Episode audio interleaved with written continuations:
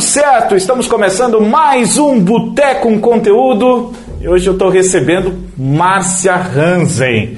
Rapaz, satisfação ter você aqui, Márcia. A Márcia que é professora, está assumindo agora a secretaria, aliás, já assumiu a secretaria na Prefeitura de Medianeira, vai contar um pouquinho de mais como é esse trabalho, está à frente, né?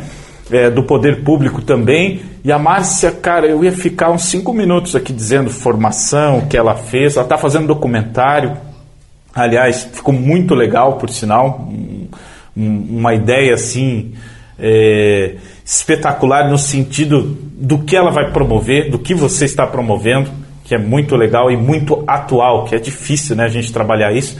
Mas primeiro quero te agradecer por estar aqui, Márcio. Muito obrigado. Ah, obrigada a vocês, obrigada a oportunidade e também falar que o documentário tem um pouquinho da tua cara, ah, um pouquinho obrigado. da cara da Tati, né? Da galera da Costa Oeste que me ajudou aí nas. Nossa cara não é muito nas bonita, horas né? vagas. Mas, né, vamos deixar assim, né? Tá bom. Mas ficou muito legal o documentário mesmo e assim é, foi diferente porque a gente saiu com celular, com tripé e uma tipo Esse... celular na mão e uma ideia na cabeça, né? Então a coisa ficou bem bacana nesse sentido.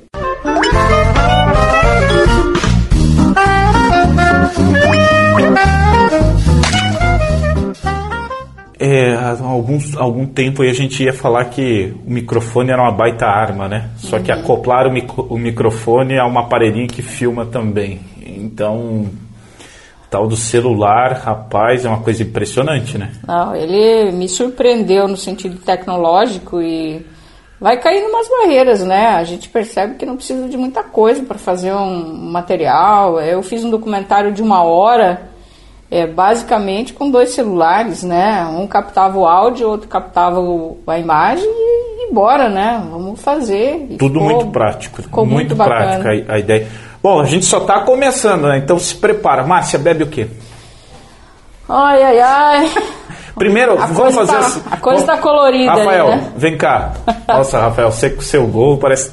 É quase Natal pro Rafael. Ó, aqui a gente Cara, tem. Um... agora, agora me lembrei de uma, uma conversa dessa semana aí mostra, sobre amnésia alcoólica, né? Mostra aqui na, na mais perto para a galera poder acompanhar, Rafael, por favor.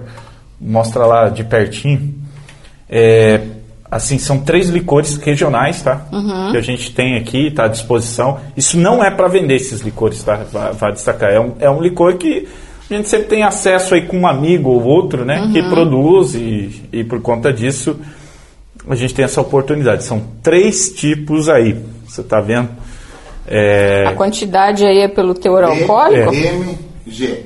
Tá, vamos, vamos nesse aqui. Esse aqui deve ser a, a bananinha, né? Então prova, Márcia. Cara, é fantástico. O cheiro é bom, hein? É bem suave, Nossa, bem tranquilo. Essa dá pra beber pelo cheiro. É, até pelo nível, né? Esse pode, esse pode começar um churrasco e não dá nem azia. Muito bom. Muito bom.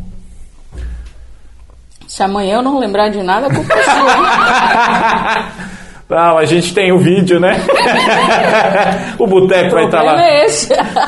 O Boteco está no Face da Rede Costa Oeste de Comunicação, né? Vai estar tá no YouTube da está no YouTube da Costa Oeste, o YouTube Costa Oeste News.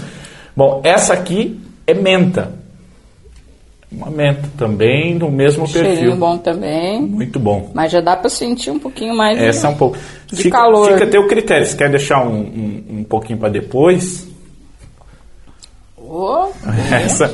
Agora, essa aqui, Márcia, Isso eu não é sei. É só para molhar a língua, né? Eu não sei se você assistiu a pergunta de amigo em algum momento que o pessoal começou a sentir um calorão do nada, né? Uhum. É isso aqui. É isso aqui. Tem todo o direito de não responder as perguntas, mas. Isso aqui é, isso aqui é gasolina de posto, né? Álcool de posto? Pronto! É a nossa gasolina, exatamente. Uau! Isso é graspa, Marcos. Isso é graspa, né? E isso tem, tem uma baita história. E o mais a, a notícia que a, a, informação que eu adquiri de, desse produto foi a mais importante de todas. Ela é fundamental para reduzir o colesterol ruim no organismo. Então, eu não sei, a, o pessoal aqui na rádio é, eu percebi assim que vai ter um colesterol para 100 anos muito bom, né? Porque é impressionante. Olha, acho que eu vou ter assim, ó, amnésia todos os dias, mas o colesterol assim afinadíssimo. o, a graspa, a graspa aqui é uma, eu acho incrível porque ela é feita de um, de um subproduto, né? A gente gosta de um bom vinho, eu sei que você adora, né? Gosto muito. É feito da casca da uva, né? Então é um subproduto e que é difícil até de achar na nossa região, assim, quem produz. Né? Quem uhum. geralmente faz é que nem essa pessoa que fornece para gente, porque é, é, é, é feita assim para a família, né? Então, Não, muito bom, né? E, e, a Graça tem toda uma história ligada à colonização, Isso. né? E se a gente for ver a raiz desses licores, dessas bebidas, a gente sempre encontra uma história envolvida nisso, né? Sim, muito, é, é muito bacana. É muito, inclusive eu quero ter a oportunidade de trazer ele aqui.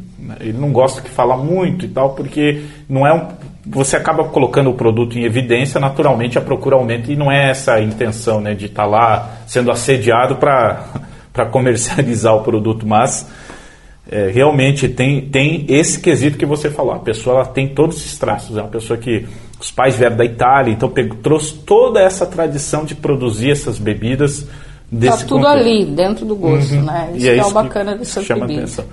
Mas uma cerveja para nós. A cerveja vai, né? Vamos tomar uma Vamos Heineken lá. aí que é alemão, né? Tem que honrar a tradição.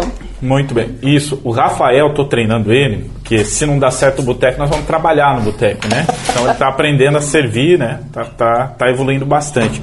Enquanto o Rafael vai servindo aí, eu quero mandar uns abraços aqui da galera, que a gente já tem uma audiência incrível, né? É, programa, é, esse programa começou ontem, né? Parece que a galera tá gostando. Não sei se é porque tem bebida, né? Ou o que que é. Ah, tem dois quesitos, né? Primeiro é a bebida, né? Segundo é, é a, a sua presença, né? Que você com expedição você não sabe, mas você está muito famoso, né? Então a coisa está pegando por aí, né? É, eu preciso ganhar dinheiro, né?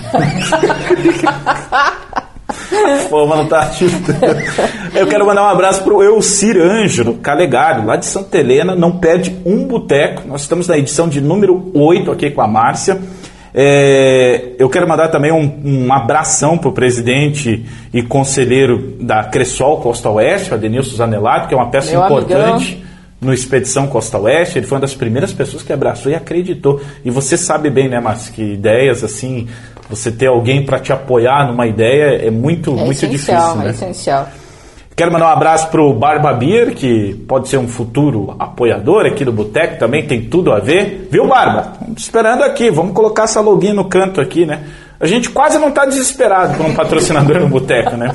Patrocina nós. É, o, o Antônio Cochan, lá de Secanópolis, Iguaçu, produtor de leite, inclusive tive a oportunidade de visitar do Expedição Costa Oeste, também não perde um boteco, sempre está lá comentando, participando.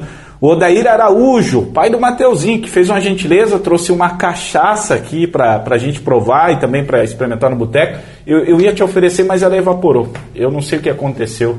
Talvez se, a, se as lâmpadas é. de LED que fizeram Acho evaporar. Que aquela lareira que quando eu entrei ali, muito ah, calor ali, sim. deve ter evaporado mesmo. Sim, deve ter evaporado no mesmo lugar que fizeram download para botar aquela lareira. fazer fogo. Tem uma lareira digital ali na frente, gente. É uma coisa, coisa do seu Rafael Vanzella, né? Nosso produtor. Um abraço para o Agenor Dorini, da Nacional Móveis, também ligado com a gente. O Marcos Variani, também sempre participando aqui no Boteco. Um abraço para meu amigo Paulo Roberto Pilon. O Alceu Aldinei de Carvalho. O Celso, lá da Pepita Embutidos e Defumados, também com a gente. E o João Carlos. E hoje estou recebendo entre. Eu vou começar pela Secretaria Municipal de Desenvolvimento, que é o teu mais novo mais nova profissão, Márcia. Como é assumir o poder, estar tá à frente do poder público, numa pasta assim bem importante, né? Que já traz no nome desenvolvimento.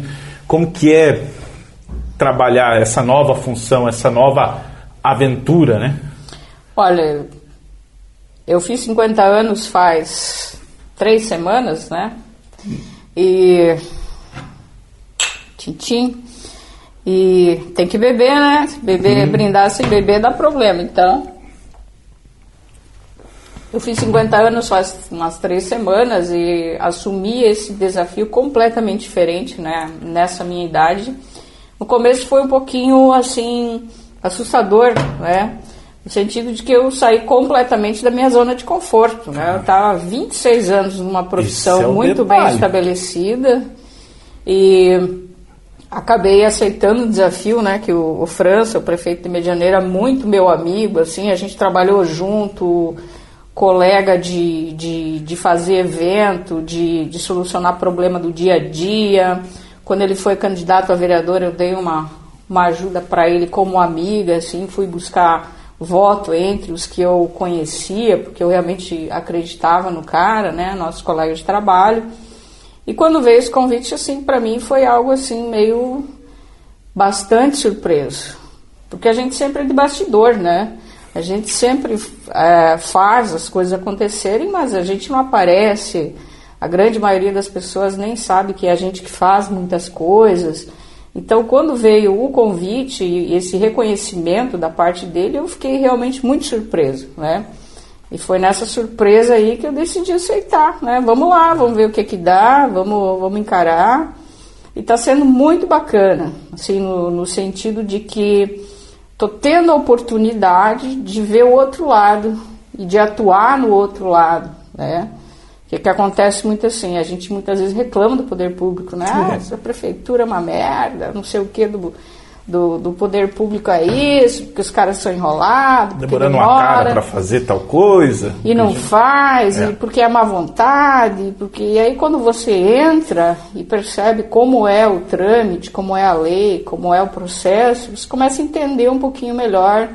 Até como cidadão, a coisa fica mais, mais assim, clara, mais transparente de, de que não é tão fácil assim trabalhar no poder público, né? Eu, eu já tive oportunidades como na comunicação. Tem muita gente que recebe a oportunidade de trabalhar também nessa área, né? É, por vários fatores, né? Já tem o dinamismo e tal. E durante a vida, é, vi muitos colegas, né? Migrarem para isso, né? Gente- isso não é, não é nada incomum. E o que chama a atenção é que nos últimos anos, a burocracia, e a gente entende o porquê, né? ela é enorme. E aí soma com aquela falta de informação, e as pessoas na rede social elas comentam sem tomar a devida é, é, precaução de pesquisar e entender o, o- contexto, aí gera praticamente um, um positivo com negativo, né? É, é um Exatamente. choque enorme, né? Eu às vezes sabe que eu, eu, eu vejo bem pouco as redes sociais no sentido de, de críticas nesse nível que você está falando, justamente muitas vezes para a gente não se deixar contaminar, porque elas nunca são construtivas, né? As críticas construtivas elas não são dadas na rede social para te expor, né? Elas são dadas num conselho de amigo, numa conversa, num, telefonema. Exatamente, é. Então, quando vem uma crítica assim de alguém desavisado que, que acha que sabe tudo, que é o cara que está tá vendo e achando que, interpretando que o que você fez é isso ou aquilo e te coloca uma crítica que não, não é real, é de desinformação, na verdade, é, às vezes eu fico pensando, até enquanto professora, né? Sabe aquela coisa de onde é que eu errei? Porque eu devia ter ajudado esse cara a ser um pouquinho mais aberto, ter uma mente mais. mais. mais. eh, que tem uma visão melhor de mundo, né? E, então isso falta muito nas, nas pessoas hoje. E agora, nesse período de Covid, parece que a coisa se revelou ainda pior nesse aspecto, né? é que juntou um terceiro elemento, né? Que é o fato das pessoas ficarem me- eh, mais desocupadas ainda, né? Em alguns pontos, né? Então isso gerou mais tempo para fazer isso. Claro, tem, tem situações situações, né? Vale discutir. Eu, seria exagero, Márcia, falar assim, para quem está tentando seguir essa carreira política, né? Você, e até, se você puder falar, como se forma, se cria um político, um prefeito lá, porque esse é teu trabalho. Você trabalhou em várias campanhas. Eu vou pegar o exemplo do Rafael Vanzella, tá aqui, ele é o perfil. O que, que se encontra num político? Ah, ele tem que ser um cara popular, tem que ser um cara do povo, um cara de ideias também, juntar esses elementos. Mas para você convencer as pessoas a votarem nele, tanto é que muitos populares tentaram e né, deram com a cara na parede, né? Ó, eu penso que hoje você tem que ter uma junção, né? Também não adianta o cara ser extremamente popular, mas ele não ter conteúdo, né? porque as pessoas, de, é, se de um lado elas não conseguem avaliar muito bem o grau de, de conhecimento dos, dos, candidatos, por outro lado elas também têm muito mais informação e têm muito mais fontes de onde elas podem pesquisar e olhar a vida pregressa do, do candidato, né? E, e perceber se ele é uma pessoa engajada, se ele caiu de paraquedas e adotou uma bandeira só porque essa bandeira vai dar voto é, se ele está ali oportunamente, porque de repente caiu no colo dele uma oportunidade, mas que ele não tem essa, essa visão política. Então tem muitos fatores, né? Tanto que tem muitas pessoas que tentam várias vezes e não conseguem, e tem pessoas que tentam uma vez e já entram, né? Porque é um contexto todo que muda de eleição em eleição que vai fazendo esse, esse alinhamento. Mas hoje as pessoas estão muito menos no, na visão do ah, é o cara popular, bonachão, gente boa, me dá a mão, me cumprimenta, me dá oi, e muito mais na questão técnica, né? no sentido de que ah, eu vou votar na, naquela pessoa porque eu acho que ele é a solução para a nossa realidade. Né? Então, também tem isso, tem um momento histórico. Então, tem várias coisas que influenciam. Né? Hoje eu não consigo olhar para alguém e dizer, olha, se eu trabalhar você, você vai se eleger. Porque as variáveis são muito grandes no dia de hoje. É, tem, tem, tem esses elementos que chamam atenção. Você está dando aula do quê? Você é professora do quê, Márcia, para explicar para a galera que acompanha a gente? E, eu... como, e como que surgiu isso? Ah, você professora. Entre na MP você já tinha, uhum. já tem outro emprego, só para galera entender. Ela, ela acho que fez. As quatro, quatro carteiras assinadas o, ao mesmo tempo, o, assim, o negócio. O Július do de Todos Odeio o Cris vai ter que fazer aula com você, porque ele só tinha dois empregos. Ah, eu tinha, já tive muitos empregos ao mesmo tempo, né? Então eu eu trabalhava como como como promotora de eventos, desenvolvendo também campanhas de marketing. Trabalhava em duas faculdades dando aula e ainda fazia meus bicos fora de hora para poder é, ganhar uma grana, né? Porque no, as pessoas pensam muitas vezes que você ganha muito dinheiro, que você tem um salário excelente, mas na verdade a gente faz muitas coisas por paixão, né? Porque a gente gosta, né? Você sabe disso Sim. melhor do que ninguém que a gente faz muito mais porque gosta do que porque dá dinheiro, né? Então é, é um outro perfil que eu, que eu desenvolvi ao longo da minha vida, que é eu me dedicar naquilo que eu acredito. Se eu acredito e dá dinheiro, nossa, que bom, né? Se eu acredito e não dá dinheiro, ah, vamos lá, né? Vamos encarar e... Na minha vida sempre foi assim. Então eu, eu me formei em turismo, né? minha, meu bacharelado é, turismo, depois eu fiz pós em planejamento, aí eu comecei a dar aula aqui na Uniguaçu, em 2002, para o pessoal de turismo. Foi até uma situação engraçada, né? O professor Moacir, na época, né? Agora já falecido, me ligou e falou: oh, você não quer dar, você não quer é, estudar aqui na faculdade, a gente está abrindo uns cursos e tal. Eu falei: ah, professor, eu já sou pós-graduado em turismo. Ah, então venha dar aula. aí, Nossa, surgiu... qualquer jogo tava pintando lá. Aí surgiu a oportunidade, fui lá, conversei com ele e na semana seguinte comecei a dar aula e nunca mais parei. Será que ele não ficou muito constrangido? Eu falei, putz, foi mal. Mas foi assim, uma oportunidade muito grande que ele me deu na época, quando a FAES estava começando, né? Você sabia, porque eu percebo que você gosta de dar aula, né? Gosto, gosto muito. Você sabia disso? Que tinha, não. não parou para pensar que ia. Não, vou te contar uma história. Né? A primeira vez que eu fui dar aula, né, entrei lá, turma de turismo, uma galera assim, o turismo era muito forte naquela hum. época, os, os, prefeitos estavam aí numa, numa vibe assim de motivar muito a, a galera a fazer cursos de turismo para desenvolver na, nos municípios. Então tinha uma turma enorme de turismo e eu entrei lá para dar aula de planejamento turístico. Entrei, aquela galera, quando entrei, o povo me olhando, meio assim. E eu, cara, eu tenho, eu tenho um, um problema que quando eu fico nervosa, a minha mão direita faz isso aqui, ah. ó, né? E aí eu botei a mão para trás, assim, e fiquei dando aula e aquilo não passava, aquele desespero não passava. Eu falei, olha, pessoal, dá uns cinco minutinhos que eu tenho que ir no banheiro. Fui lá no banheiro, lavei o rosto, botei água na nuca, botei água na testa e olhava no espelho e dizia: Você sabe mais do que eles, você sabe mais do que eles.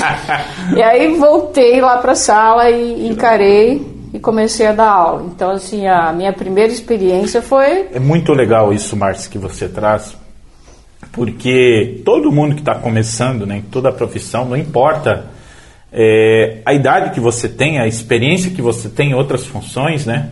Mas tudo que a gente vai fazer novo, a perna dá uma, uma tremida, Mas, você sente. Mas legal é isso, de enfrentar. Hoje, eu te conheci já, você é professora há muito tempo. Eu, se você me perguntasse, a vida inteira foi professora. Hum, entendeu? Não, mas eu, eu comecei a ser professora com 30 anos, 28, 28 anos. E agora já estou 2002, vai fazer o quê? 20 anos agora, né? Então, 22, é, vai fazer 20, 20, 20 e poucos Você anos. Você pegou aí pelo menos duas gerações, né? Diferentes aí de, de, de, de alunos, né? Peguei, é... peguei várias, porque assim, o, o que acontece hoje em dia, a cada, a quanto mais o tempo passa, as gerações vão encurtando as distâncias, é. né? Então, por exemplo, quando eu comecei lá, você pegava uma turma do primeiro ao quarto, a, a que entrava no primeiro de novo, ela ainda tinha uma certa característica daquela que estava saindo. Hoje não. Hoje tu pega uma turma que está se formando, que nem semana passada teve formatura lá no DC, ela é completamente diferente daquela calorada que está entrando. São dois, três anos de diferença, né? Então, assim, muda muito rápido essa vibe hoje. E você aí, tem que se adequar. É isso, esse é o ponto que eu queria chegar, porque é, no rádio a gente sabe, cada programa tem um público e para aquele público existe o locutor. Mas nesse caso não, o professor lá do último, do último período é o mesmo do primeiro.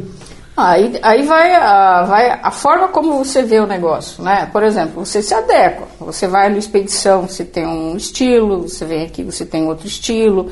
Você se adequa ao estilo do programa que você quer desenvolver. O professor, o que, que acontece? Pelo menos isso é comigo, né? Eu olho o meu público. Quem que é o meu público ali? Aquela turma. Qual é o perfil dela?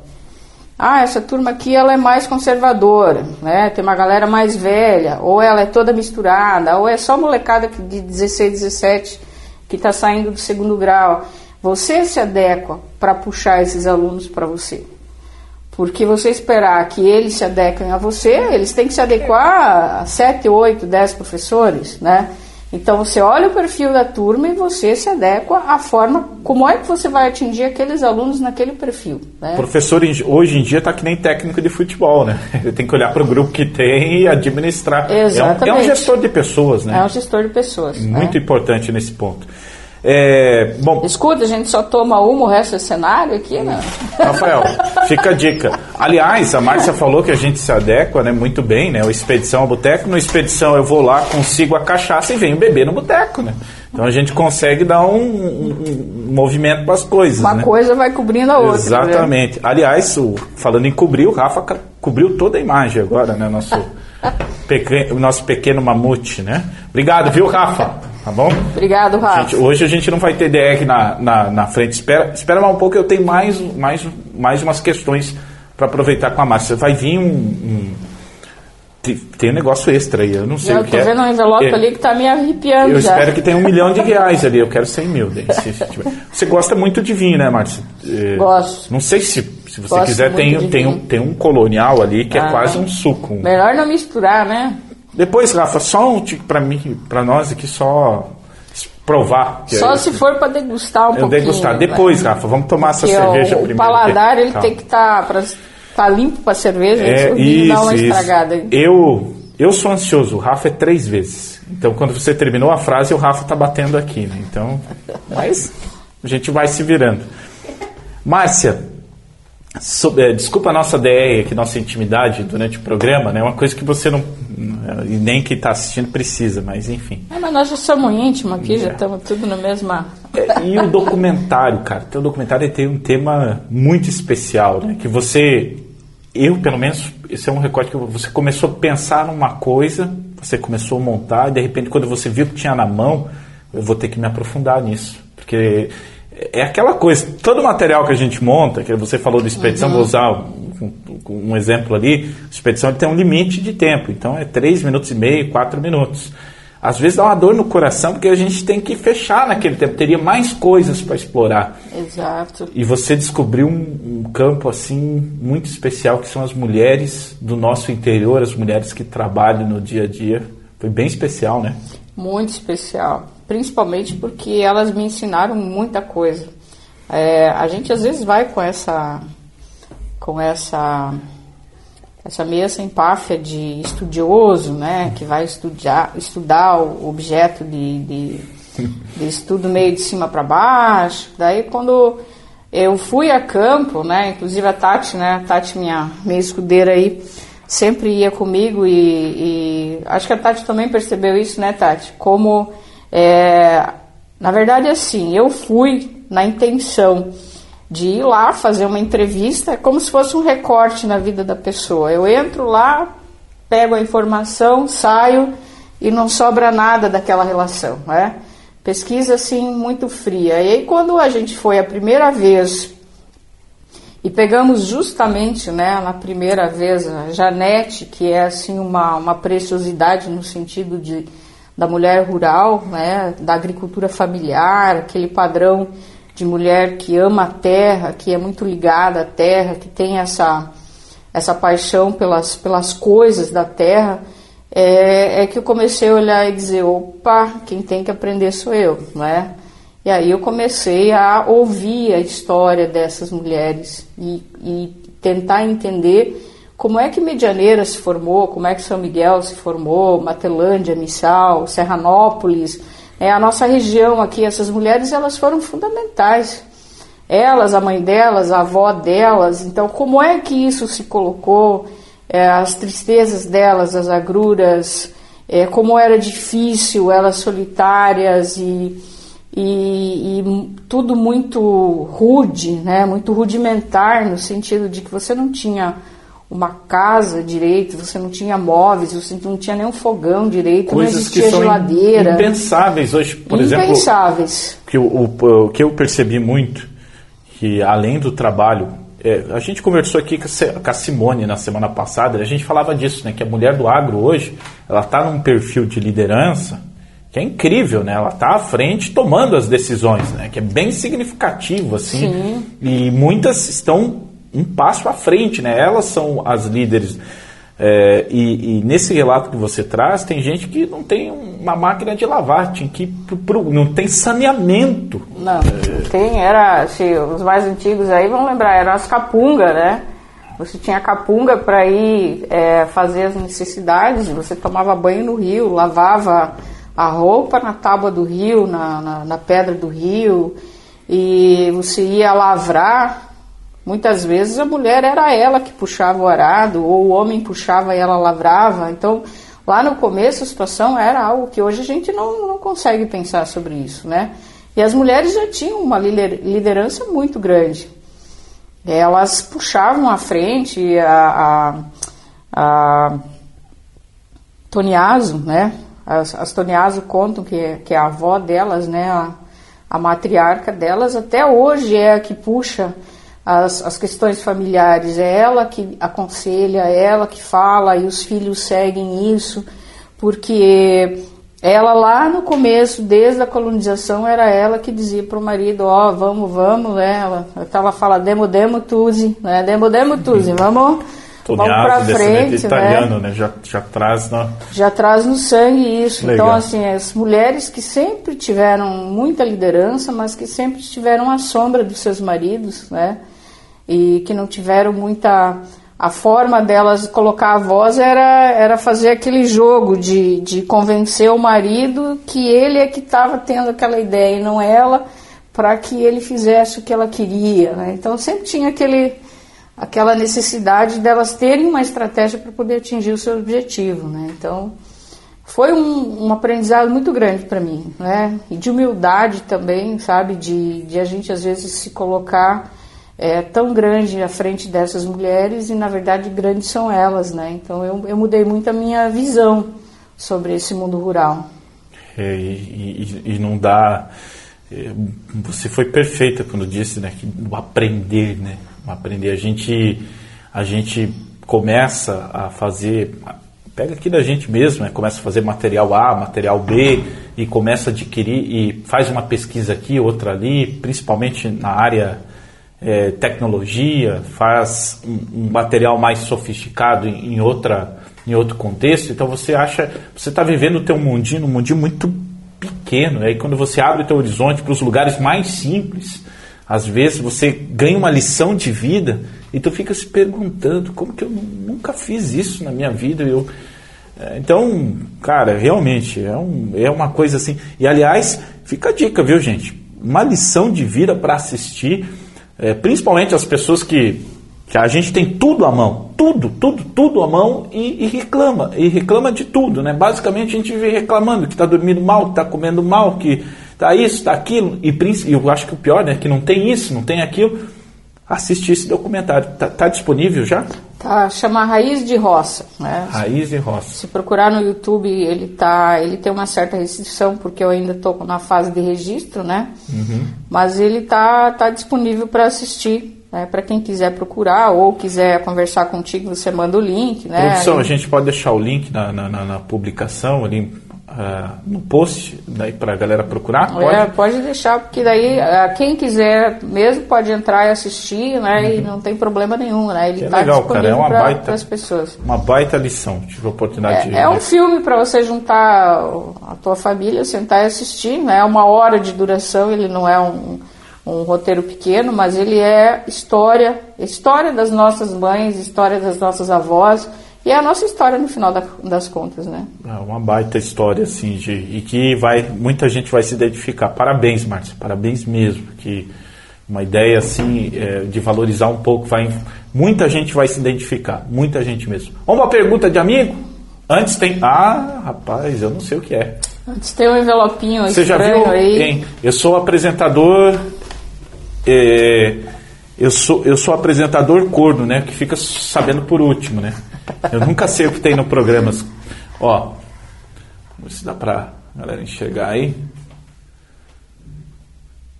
Tá aí? Beleza? Foi, produção? Vamos lá. Ó, Top Secret, confidencial.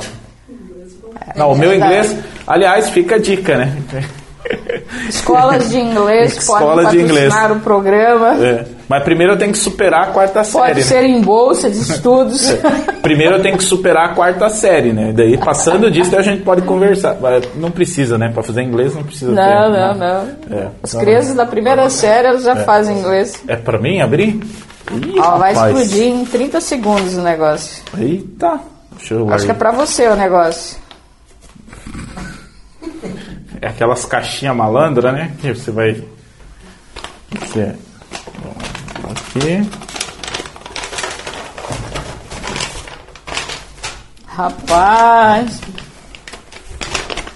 Ó, se o Moacir vir aqui reclamar que o gasto de impressão. Aliás, eu tenho uma pergunta ah, ótima para fazer sobre isso. Tem que fazer uma reciclagem, usa para o próximo é, também, não tem problema. É, viu? Só para avisar. o programa já é pobre, né? Aí os caras ficam rasgando, pô. Ó, achei que é uma nota de 100 aqui, já, já pensou? Tô com medo disso aí já.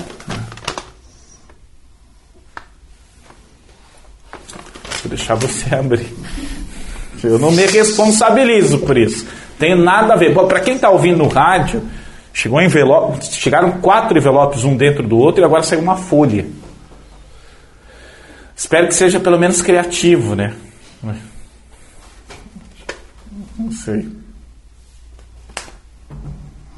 Olha, afaste-se. Era perigoso demais para colocar aqui. Tô com medo já desse negócio. Hum, Agora é que Nossa, vem. o que? É, é, resgate ao tesouro? O que, que é isso aí? Vixe Maria! Antes ou depois de Cristo?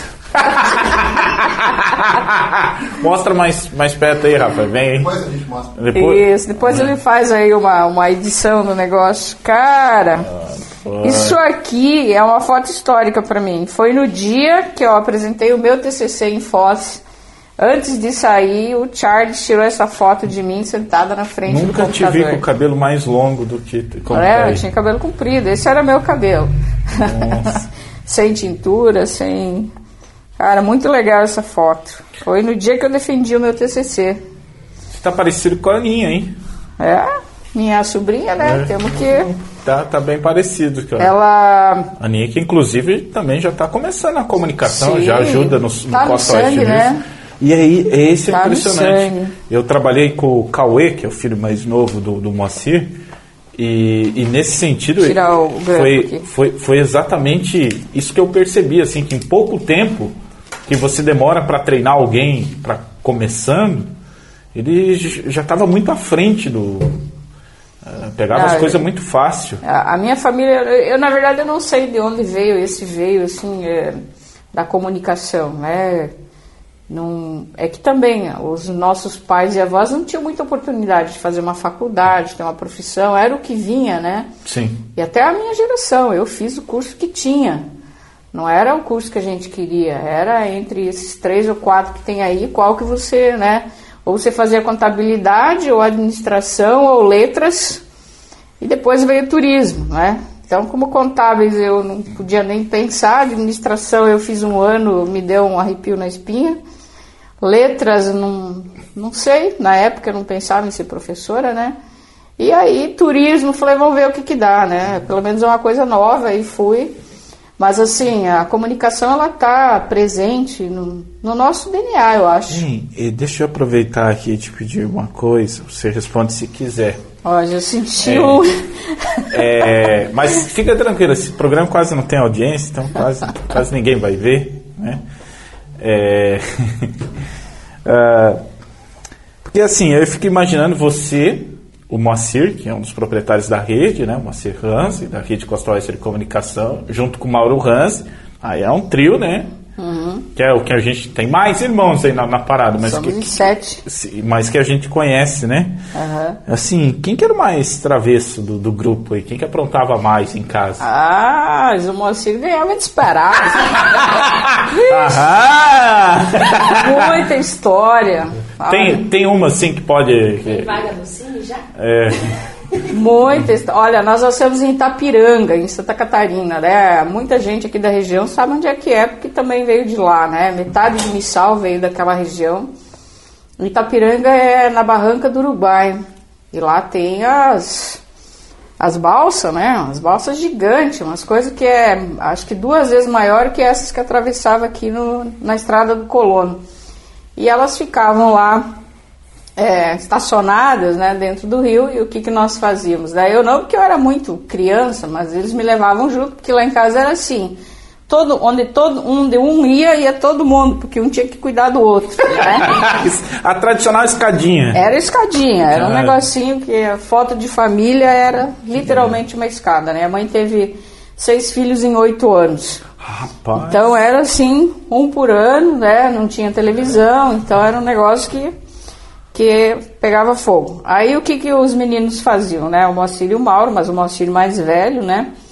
Eles iam disputar para ver quem atravessava por baixo a balsa e saía lá do outro lado primeiro. Olha, era pulmão de, de atleta olímpico, né? E a gente desperdiçou E- esses talentos aí. E fora que se batesse na balsa, Não, qualquer uma já era. né? Tudo bem que ela estava estacionada, parada, mas você tinha que atravessar ela inteira por baixo. E aí o que, que eles faziam? Pra mãe não descobrir, todo mundo tirava a roupa e ia pro, pro rio pelado, né? aí tirava até a cueca, tudo, deixava lá na pedra e pra depois botar a roupa e chegar seco em casa e a mãe não descobrir que tinha ido pro rio, que senão apanhava todo mundo, né? Aí um dia foram, né? E quando voltaram, alguém tinha surfeado as roupas. Deus! Aí ficaram lá um tempão, já era escuro quando chegaram em casa e a mãe esperando já com a vara na mão, né? Porque ela. o- a conversa da mãe era na vara, né? Na época, porque. Imagina, nós era seis demoninhos, né? Então era muito difícil. Aí não sei como conseguiram arrumar uma roupa ou acabaram achando onde estavam as roupas lá depois de tanto procurar e botaram as roupas, mas aí tiveram que explicar em casa onde é que eles estavam até tal hora, né? Aí a mãe descobriu os N- Nenhuma as malandragem é perfeita, na, né? na barranca do Uruguai. Então, assim, uma, né? O Moacir era campeão de bolita, campeão de briga na escola.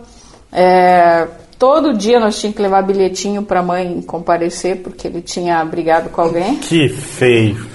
Porque assim, ó, agora eu vou defender um pouco, né? Nós senão, nós era tudo alemãozinho, né? É, Tudo é. alemãozinho. Não Se- sabia se nem gente- falar português. Se a gente passar essa fase do programa, ele vai ter progresso, né? Senão- Imagina, nós era tudo alemãozinho, não sabia nem falar o português. Aí quando nós fomos morar na cidade, a gente foi aprender o português na escola, né? E aí o Moacir era o alemão batata. e aí todo dia tinha briga, né? Porque ele ficava ofendidíssimo que chamavam ele de alemão batata e partia Bom pro- saber, né? e aí vinha, né, todo dia uma reclamação, mas assim, a gente já era acostumado, né? E o Moacir era sempre foi muito arteiro nesse aspecto, né? Muito criativo também, então ele fazia os nossos brinquedos, fazia nossas pernas de pau, construía os carrinhos de rolimã. Então sempre teve essa afinidade com essa parte mais lúdica, mais de comunicação, e ele era o irmão mais velho, então a gente sempre seguia ele para tudo que é lugar. É um lance de criar as coisas, tirar. E apanhava junto também, né? Que no final Olha, já ia todo mundo bastante. pra vara no mesmo, no mesmo aspecto. Vamos pra próxima? Eu, eu não ouvi nada da Márcia Hanze, né? Que, que ela fazia de arte, mas Não, eu era, eu era, eu era comportadinha. É. É, eu era comportada. Era a Caxias do grupo? Olha, eu, eu vou te falar um negócio que até hoje eu me lembro. A mãe, nós chegava em casa dessas confusão toda e ela dizia: alguém vai fazer uma vara. Era a Márcia. Aí eu ia, né? Enquanto eu ia fazer a vara, todo mundo já tava em outra esquina, né?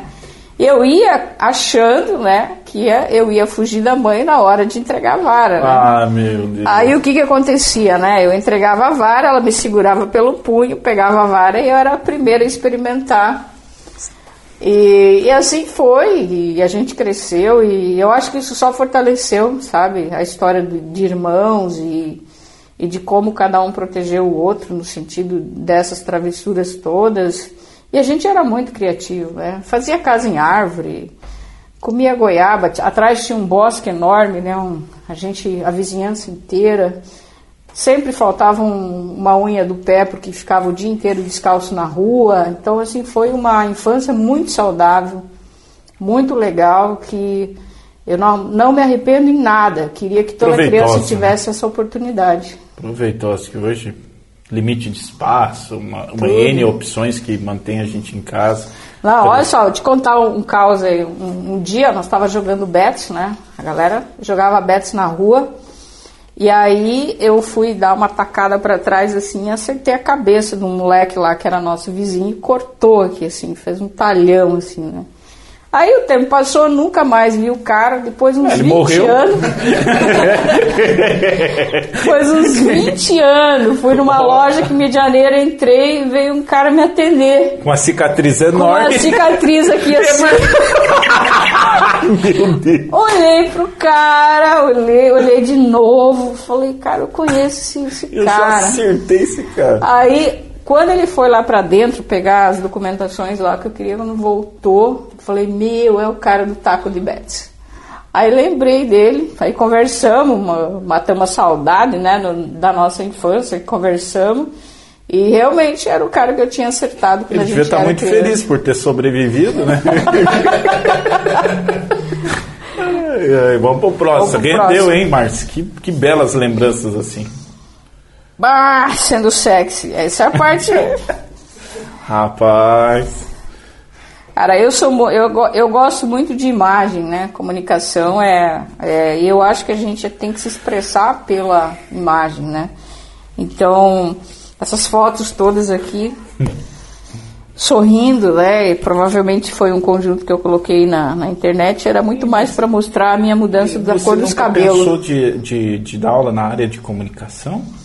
Ah, Eu até, por exemplo, lá na, na UDC, hoje eu dou promoção de vendas e merchandising, então tá muito ligado também à área de Mas comunicação. até né? mais na arte visual, né? Sim. De, de, de, várias coisas, né? A, a Márcia, inclusive o Boteco, a primeira pessoa que eu procurei para conversar quando a gente pensou, quando estava na casquinha do ovo, né? E ali é difícil, a gente tem que a gente tem que consultar quem sabe, quem já tem a experiência, ter vivido, né? Uhum. E a principal referência que eu tinha é você, pelo, pelo perfil, né? De entender, primeira coisa, diz o Cortella, já de começo, né? Quando, a pessoa, quando não se há entendimento, quando não se compreende a tua mensagem, uhum. ela tem uma dificuldade de aceitação. Eu já sabia que você ia entender de, uhum. de começo essa ideia e, e, e, mais do que isso, ia acrescentar coisas que pudessem ajudar a gente. Então, até o nome, eu acho que é, o nome surgiu num, num bate-papo nosso, né? uhum. né? Num boteco com conteúdo, num boteco de verdade. Isso, isso. Eu, cara, eu ficava impressionado na época que quando a pandemia não existia ainda, né? Que a gente se reunia mais com a galera, né? De comunicação. Rolavam, eu ficava pensando comigo, né? Rolavam papos ótimos que a gente poderia dividir com as pessoas. Muita coisa, muita história é, que, que que muitas pessoas podem se inspirar, que podem é, pegar de, de exemplo, ou que pode ver como que é, matar pelo menos a curiosidade, né? Que a gente fez com os locutores aqui, que foi, foi a, impressionou nós, porque a gente não esperava esse resultado. E você conheceu os teus colegas de uma maneira que você nunca Bem, conheceu exatamente. antes, vivendo com eles todos os dias, né? É muito bacana isso de você poder ter então, uma outra visão. É por isso que eu me, talvez eu estou vendo de um jeito que você não esperava, né? No, no ponto, mas nesse Sim. ponto dividir esse conhecimento e tem campo para isso, né? Já viveu Sim, isso? Então. Cara, eu sou uma pessoa que não consegue é, criar nada sem dividir, né? Uhum. Quem trabalha comigo sabe que eu, eu tenho é uma fama de ser bastante exigente, mas eu também tenho a fama de ser sempre a pessoa que divide tudo que sabe e divide tudo que aprende. Então esse é um, perfil meu. Então se eu, por exemplo, aprendo uma coisa nova, que graça tem se isso ficar só comigo, né? Qual é, qual é o lance de eu não de eu ficar com uma coisa tão preciosa para mim e não dividir com as outras pessoas? Eu não consigo ver é, prazer em ter algo só para mim, né? Então, nesse sentido, a, a coisa da comunicação ela é muito natural para mim. Quem trabalha comigo sabe que vai, vai trabalhar bastante, dividir bastante, e da mesma forma que eu não consigo admitir que alguém que conviva comigo seja alguém que não divida. Né? Isso me incomoda muito. E eu sempre falava lá, o Zelo, que trabalhou comigo, o Zeloni trabalhou Aliás, comigo. Aliás, uma das peças que a gente quer aqui, porque... E, Zeloni tem que vir aqui. Ele tem muita resenha, muita, muito conhecimento também para dividir nesse sentido. E a gente sempre dizia, sabe, tra conversava com o Zeloni, trabalhei, nossa, acho que uns 20 anos a gente trabalhou junto, até agora eu, eu saí da MP, ele está lá ainda, firme e forte. É, você só cresce se você dividir, né? Até dentro da própria empresa. Cara, se você não ensina para o teu colega o que você sabe, o dia que aparecer uma oportunidade, você vai ficar fazendo isso aí, que só você sabe fazer, porque você não dividiu. E o cara que dividiu, ele vai para frente. Por quê? Porque você está aí, você faz isso, então você fica. O cara vai, né? Então essa filosofia de vida eu sempre tive. Eu quero dividir todo o meu conhecimento com todo mundo. E às vezes eu até recebo críticas no sentido de, de tá, você podia, por que, que você não guarda para você isso, né? Isso é precioso demais para você socializar. É por quê, né? Se é tão precioso, que bom, vou socializar com mais gente, né? Vai ser melhor ainda isso. E, e cria um grupo, um laço, né? Muito Importante. bacana. Importante. Muito legal. É um laço para a vida. Né? Isso. Né? As pessoas podem contar comigo, elas sabem que podem contar comigo e eu espero também poder contar com elas nesse aspecto, né, da, de compartilhar conhecimento. Com certeza. Vamos para próximo? Vamos para? Aqui é meus cabelos coloridos, né? Não tem meu pet. Olha, eu vou falar, isso aqui é uma das coisas mais legais que eu já tive a oportunidade foi quando eu fui para a Austrália. E conheci e Só... pude pegar um canguru. Vamos abrir um parênteses. Vem cá, Rafael, vem aqui. Vem aqui. O Rafael. Não, o Rafael fez... vai mostrar o que, que, bicho é esse. Ilustrou de uma forma maravilhosa. Vem aqui, Rafael. Faz isso aqui, Rafael. Não, Rafael, vem, cara. Vem aqui, Rafael, ali do ladinho, ó. Cara, faz aí o canguru. o canguru perneta do Rafael. Igualzinho o canguru. Cara. Essa aqui, cara, foi uma viagem que eu fiz faz uns 3, 4 anos para a Austrália, que a nossa irmã caçula mora lá, né, a Muriel. E eu tive uma das melhores surpresas que eu tive assim na vida foi conhecer um canguru de perto. Sabe aquele bichinho do desenho animado? Uhum. Que você olha lá no campo e, e vê e fala: Meu, isso é real. Ele é mesmo assim, ele dá soquinho, ele pula com o rabo. É, foi assim uma experiência muito legal de infância que lá na- no adulto virou realidade, sabe? Muito legal isso aqui. Eu queria ter um, um pet assim. Eu queria um canguru. Diz que eles são bem agressivos. Não, não- Depende muito. Tem uns que tem várias raças, né, de canguru. Ó, mais É. uma coisa que eu acabei de aprender, né? É, é igual ao cachorro, né? Você tem aqueles pequenininhos, canguruzinhos, e tem os imensos, que eles ficam a dois metros de altura. Esses são. E as unhas são enormes, então eles. Não é que eles queiram te machucar, mas quando eles querem pegar alguma coisa, eles acabam te machucando por consequência, né? Então, mas é um bichinho, aquela bolsa com o filhotinho, é uma coisa mágica. Sou muito feliz por ter conseguido ter essa experiência de conhecer o meu pet. Canguru, quem sabe um dia, né? Mas. Quem sabe, né?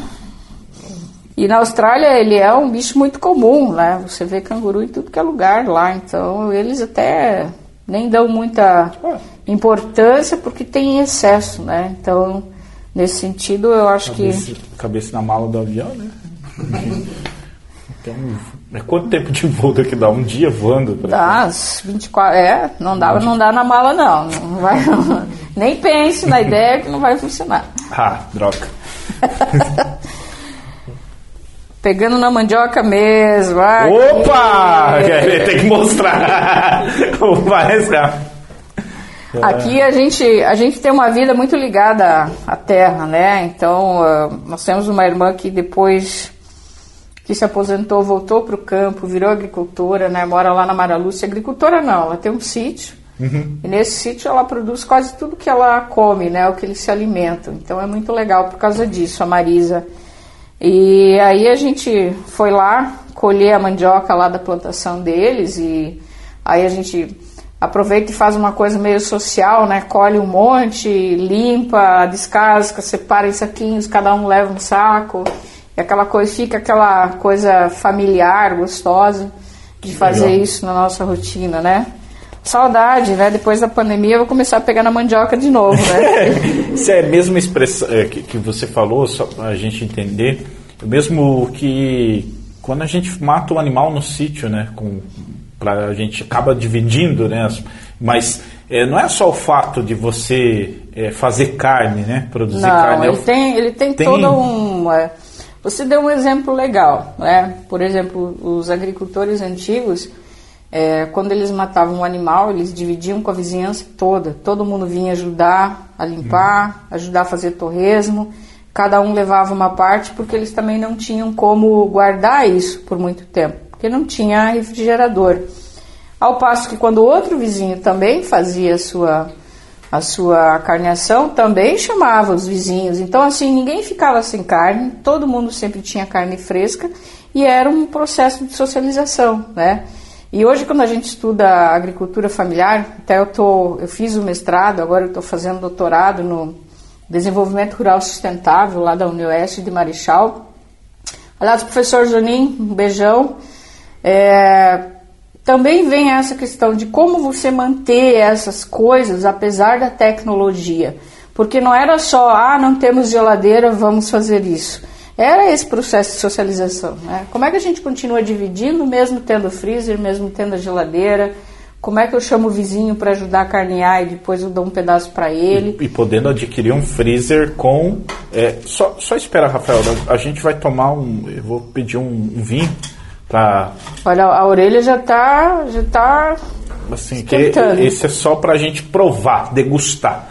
É, e é importante que, a- além do mais, a gente pode escolher o tamanho do freezer que que quer, então não tem nem. Mas mesmo assim, então, ó, eu ti- nós tivemos como família essa experiência agora quando a minha irmã voltou pro campo. Então ela fala assim: ah, sábado eu vou matar frango. A gente desce lá. Nossa. Mesmo que seja para ficar em volta, só ciscando e, e um ou dois trabalham, mas a gente tá junto, tá ali, daí um esquenta a água, o outro já vai Essa fazer. Então, ela é- ela é, é uma experiência assim de família, de socialização, que é uma coisa muito bacana e que também remete à origem da gente, E né? mudou um pouco, né? Eu me lembro de criança e é uma das coisas que está presente no paladar que é fazer a morcilha. Porque tem, não é só o fato de fazer algo que gosta, é o fato de fazer algo para aproveitar tudo, para ter Sim. necessidade. Hoje se perdeu isso, se- nem se valoriza tanto. Não, mais. hoje é a coisa do- da gourmetização, né? Ah, vou fazer uma morcilha gourmet. Ah, eu vou fazer um, um frango gourmet. Mas naquela época o sentido era mesmo da sobrevivência, de aproveitar tudo. Hoje, como a gente tem tanta facilidade, o conceito mudou. Mas se você conseguir recuperar um pouquinho, mesmo sendo gourmet, mas juntando a família, todo mundo fazendo junto. Olha, mistura de temperos. Olha, a avó usava esse tempero, vamos colocar para ver se fica bom. Lembra que quando a gente comia esse negócio tinha um gostinho de tal coisa, vamos colocar. Então é uma recuperação das memórias, né?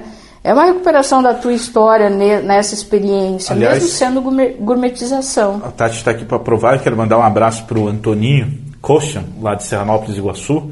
Ah, se eu não me engano, a mãe dele, né, fez uma cuca que me levou a, a 30, a, a 30 anos, não, né, mas a uns 20, a uns 20 anos atrás, quando eu 30 tinha anos era na outra encarnação. há uns 20 anos atrás, que é o tempo que você comia aquela cuca da nona, que tinha aquele toquezinho do cravo, e mais algumas e a textura da massa, da- que é uma coisa que você compra hoje esses produtos assim, você acha até fácil, mas cara, que não vai encontrar. Então, nosso muito obrigado por essa experiência, né, que o Expedição permite isso, e a Sim. gente E rebuscando são, muito. é, são experiências afetivas, né? É isso que Exato. a gente fala hoje da, da É. memória afetiva, dos cheiros, dos gostos, é, dessas experiências emocionais que a gente tinha lá e que remete hoje, que você revive quando você passa por isso de novo, né? Então, inclusive pelo, pelo mundo tem alguns chefs que estão voltando e buscando esses tentando encontrar porque muda muda o sabor, né? Da forma que as coisas são produzidas. Ó, ela- por exemplo, nossa família, nós temos uma, não sei se pode chamar de tradição, mas para nós é uma tradição. É, todo domingo a gente se reunia para comer galinhada, né? Ah. Podia estar em Foz, em Cascavel, se falasse, ó, a mãe vai fazer galinhada domingo, a galera vem e despenca aqui, entendeu? Galinhada, sopa, é, mondongo. Então são experiências afetivas, né? É muito mais do que o prazer da comida, é o prazer de estar junto, de fazer junto. Daí tem uma, uma, uma lição assim, nós somos cozinheiros. Meus irmãos são cozinheiros, né? Todo mundo em casa cozinha. O Moacir cozinha, o Mauro cozinha, a Marisa, o Marco. Então, assim, todos nós sabemos cozinhar. Se fosse tocar uma cozinha, nós faríamos com tranquilidade. Quem quiser deixar aí no comentário qual que é o prato que te remete à família, qual que era o prato mais tradicional na sua família, para a gente fazer essa mistura aí, né? Para a gente entender um pouco, né? Porque cada um tem um prato especial. A gente citou aqui vários, né? Dessa, dessa questão cultural é, é, que a gente vive. E aí tem muito o do nosso Canguru prato. quer fazer uma pergunta ali. Se que quiser convidar a gente também. Ah, convidar a gente, claro, né? Principalmente canguru aí, né?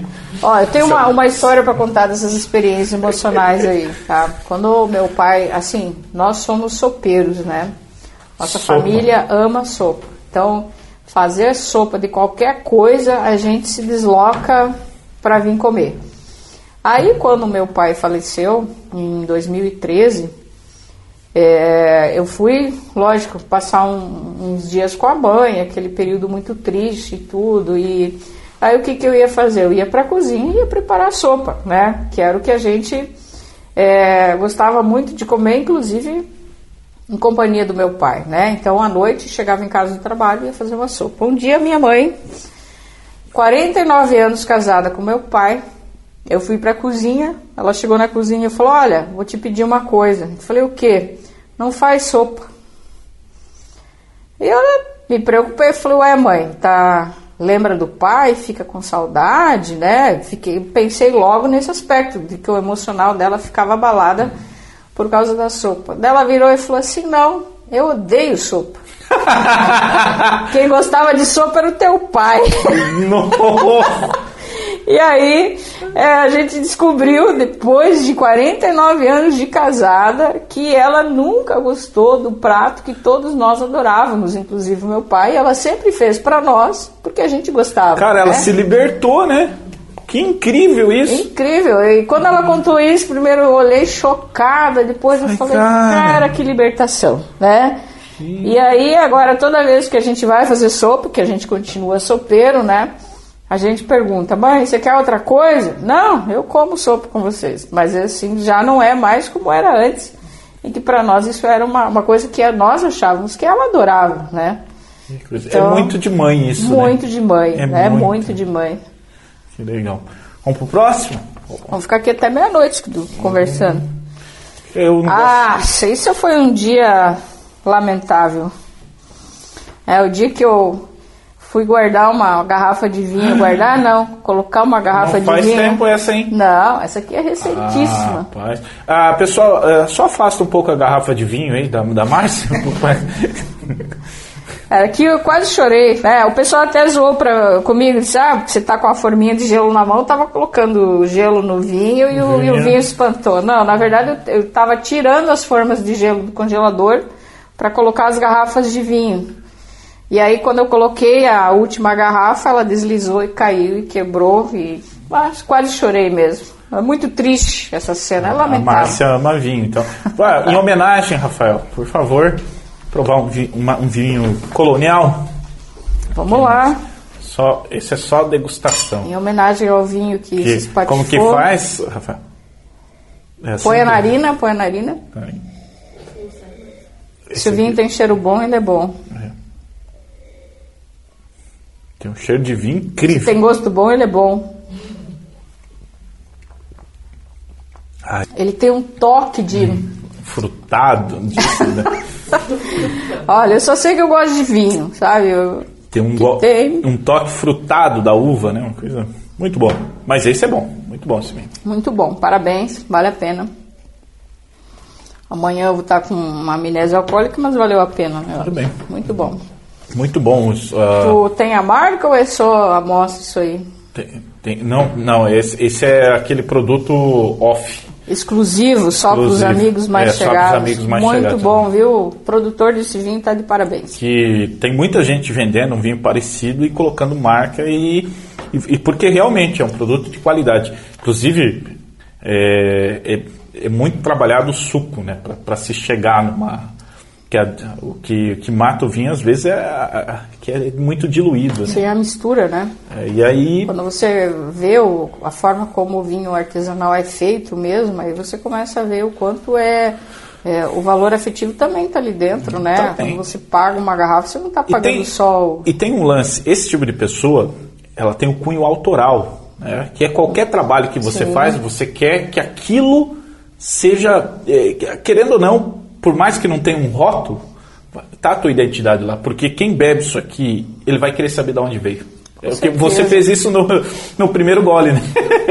então é- esse, esse é um ponto muito importante, né? É muito, é muito interessante como essas... A nossa região é uma região de memórias afetivas, né? Nós somos muito afetivos nesse aspecto. Uhum. Isso aqui né? com a polenta e aquele frango do domingo. Meu Deus do céu. Ah, perfeito. Alguma explicação? Ah, o dia que eu fui atacada pelas abelhas, né? Caraca. É, eu fui. Eu fui. Deixei um, um- um copo de refrigerante em cima da mesa e tinha um pouco de refri dentro, né? E aí, quando eu fui olhar de novo, estava cheio de abelha. E a, e a inteligente, ao invés de Foi pegar em o casa copo, isso? Foi em casa. Foi no dia que eu apresentei a minha banca, né? Eu tinha acabado de apresentar a banca, toda feliz, né? E aí fui, fui lá, tava cheio de abelha, ao invés de eu pegar o copo pôr na, eu peguei em cima e chacoalhei para as abelhas saírem. Elas subiram, e lógico, né? Ah, é, dá licença, não? É dano, é tem- tinha que levar mesmo, né? Não tem outro, outro jeito. Emoção. Mais um envelope, a coisa vai fluir. Agora a gente chegou na pergunta de amigo. Bom, essa. Uia. eu Vou te dizer, Márcia, quer, você tem a oportunidade, quer ir no vinho, quer ir na cerveja. Tá, vamos continuar na cerveja, acho Tá. que é mais, Então vamos lá. é mais Ó, prudente. Assim, a pergunta de amigo, Uhum. você pode ler, não precisa ler ela em voz alta. Se você quiser responder, aí você lê ela, certo? Certo. Caso você não queira responder, só vai beber uma gasolina. E, e o mais importante, eu não tenho nada a ver com essas perguntas. Então eu, eu não sei, vou ficar tão surpreso quanto você do que aparecer. Culpa é da produção. Então vamos coisa. lá. Vamos encarar. Culpa é do canguru. Canguru. Vamos lá. Isso aí. Ó, tá ficando mais chique aqui, né? Geralmente é uma cumbuca. Eu não sei, né? Não, isso é muito sugestivo, É, esse capetinho aí, eu não sei, é amigo da onça isso aí? Pergunta de amigo da onça? E tem bastante pergunta aí, hein? Primeira pergunta tem derrubado bastante convidado. É uns- Vamos ver. Bônus, né? Já no bônus, já na primeira. Em uma festa, você é aquela que se comporta ou aquela que entorta o caneco mesmo? Tá Cara, liberado. eu sou aquela que bebe a noite inteira, conversa com todo mundo e se entrou sem amigos, sai amiga de todos. Legal. Essa é Esse é Sou um eu. perfil Márcia Hanze. perfil Márcia Hanzi. Gosta Quem me de- conhece sabe que eu sou bem, bem assim. E vamos lá para a segunda. Ai. eu fico tenso também com essas perguntas, eu não sei o que vem. Rapaz. Muito bom. Ah, só podia vir da Simone essa aí. Simone, Simone. Ai, Deus, já sabe, já tem cunho autoral a, a, Gato pergunta. escaldado tem medo de água fria e a Márcia tem medo do chuveiro do Hotel Bender no inverno. Caraca, por que isso, Marcos? Hotel Bender é um hotel lá de Marechal, né, dos alemão lá, que tem um café colonial maravilhoso. E que a gente ficava todo ano quando ia, eu, eu fiquei acho que uns oito anos fazendo a Expo Rondon, né, organizava a Expo Rondon lá, é, como empresa que fazia a gestão, né, junto com o pessoal da prefeitura, com a organização. Então eu ia no final de junho e ficava até começo de agosto lá, depois do evento, quando tinha fechado fechado os relatórios e Mo- tudo mais. morava né? lá. Morava lá um mês e meio, mais ou menos. E o inverno Marechal é muito frio, né? Se o nosso é frio, o deles é especialíssimo. E o Hotel Berner tinha uma... O chuveiro deles é caldeira de água quente, né? E aí, sete horas da manhã, os alemãos faziam reunião lá no Parque de Exposições, então tu tinha que acordar às seis, seis, seis e meia tomar um banho e sair correndo. Aí fui pro chuveiro, aquela água quentíssima, maravilhosa, né? Quando eu tava toda ensaboada, pá, acabou a água. Aí fiquei, olhei, deu, botei a cara embaixo do chuveiro. Quando eu botei a mão no chuveiro, veio o escaldapé, assim, da, aquela água a 150 graus, assim. E aí queimei todo o meu braço, né? Ainda bem que foi o braço, não foi a cara, né? E por isso que gato escaldado tem medo do Então chuveiro. você foi escaldar. Você foi escaldar de verdade. Fui escaldar de verdade. Eu cheguei lá embaixo na portaria, né? Falei pra moça da portaria, né? Falei, olha, eu acho que acho que essa água tá meio quente, né? Aí logo atrás veio um cara meio assim, me, me olhou, eu falei, você também se queimou? E o cara assim. Aí a, moça falou assim, olha, lá na farmácia, ali na esquina tem uma farmácia. falei, cara, ela deve ser sócia da farmácia, todo mundo se queima e vai lá comprar uma Não, pomadinha. e, e tem contexto cultural, né? Que o alemão, o descendente de alemão, né? Ele é bem prático, né? Sim. Ele não, não procura questionar o problema, ele, tenta achar a solução. É. Então ela te apresentou. Sim, eu falei, olha, eu me queimei, ela falou, ali tem uma farmácia, compra uma pomada. Com 20% de ganho nas, nas pomadas. Ficou por aí. Mas, que coisa incrível. Mas é as lembranças boas, né, que a gente tem deles. Bônus. Hum, essa vem de Curitiba. Para ela criar e produzir não tem dia, lugar nem hora. Pode ser até em um AP noite adentro. Conta um pouco sobre tua paixão por Romero Brito. Ah, o Fernando de Curitiba. Cara, eu sou muito apaixonado por Romero Brito. Eu acho que o colorido dele, né? Existem pessoas que questionam que ele não faz arte, né? Eu acho que ele é um cara espetacular, porque ele consegue ganhar muito dinheiro com a arte dele, né? E qual é o problema dos artistas? Eles criam arte que não vende, né? Criam arte que não dá dinheiro. Quem ganha dinheiro com o artista é o, cara que explora a arte do, do artista depois que ele morre, né? O Romero Brito não. Ele consegue ganhar dinheiro, ele é publicitário, ele é marqueteiro, ele consegue expor as obras dele, e ele tem estratégias muito legais de criar produto com a arte dele. Então eu admiro demais o Romero Brito nesse aspecto. Né? É, e é colorido, é alegre. Qualquer lugar que você vê uma peça dele, uma obra dele, você encontra alegria. Então, eu curto muito o Romero Brito, sim.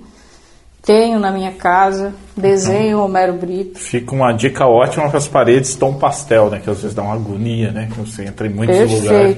Perfeito. Quem é. quiser, eu tenho acho que umas 50 obras do Romero Brito redesenhadas que posso disponibilizar. Será que ele manda uma para nós aqui no boteco? Acho que manda, hein?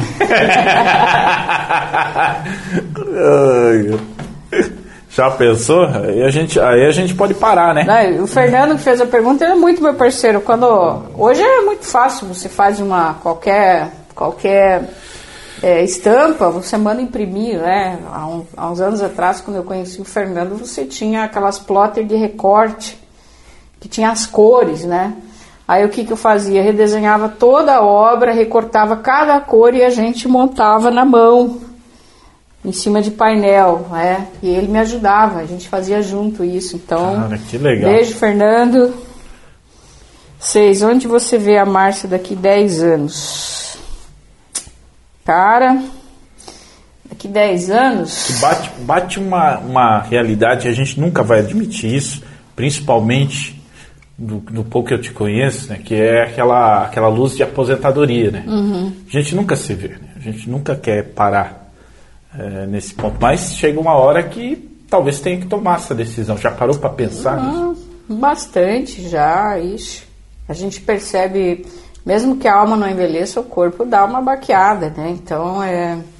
Você vai percebendo que a tua energia não é mais a mesma ao longo dos anos, né? Mesmo que você se mantenha com o cérebro em alta, mas o corpinho o corpinho vai te mostrando que, que o teu, você tem um limite, né? E o ser humano, eu acho que é a grande frustração do ser humano aí, né? Porque o cérebro consegue os atalhos, consegue a experiência necessária da vida e não tem mais a, a é, mesma. E é até frustrante, porque quando você está no auge do teu poder intelectual, o teu corpo já não, já não é mais aquele corpo que poderia te acompanhar nesse auge, né? Mesmo que você é, é curta o teu corpo, cuide do teu corpo, ainda assim você tem as limitações, né?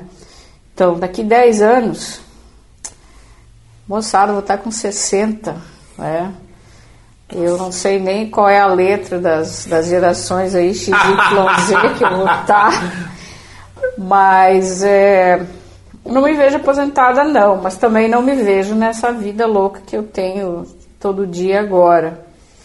Eu Acho que um projeto mais tranquilo, uma praia. Um, Cuidado, uma... Márcia, com o que deseja, Márcia, porque a, a vida gosta de pregar, pregar peças, a gente justamente o contrário. Porque a, eu quero te colocar uma situação, um desafio, aproveitar nisso.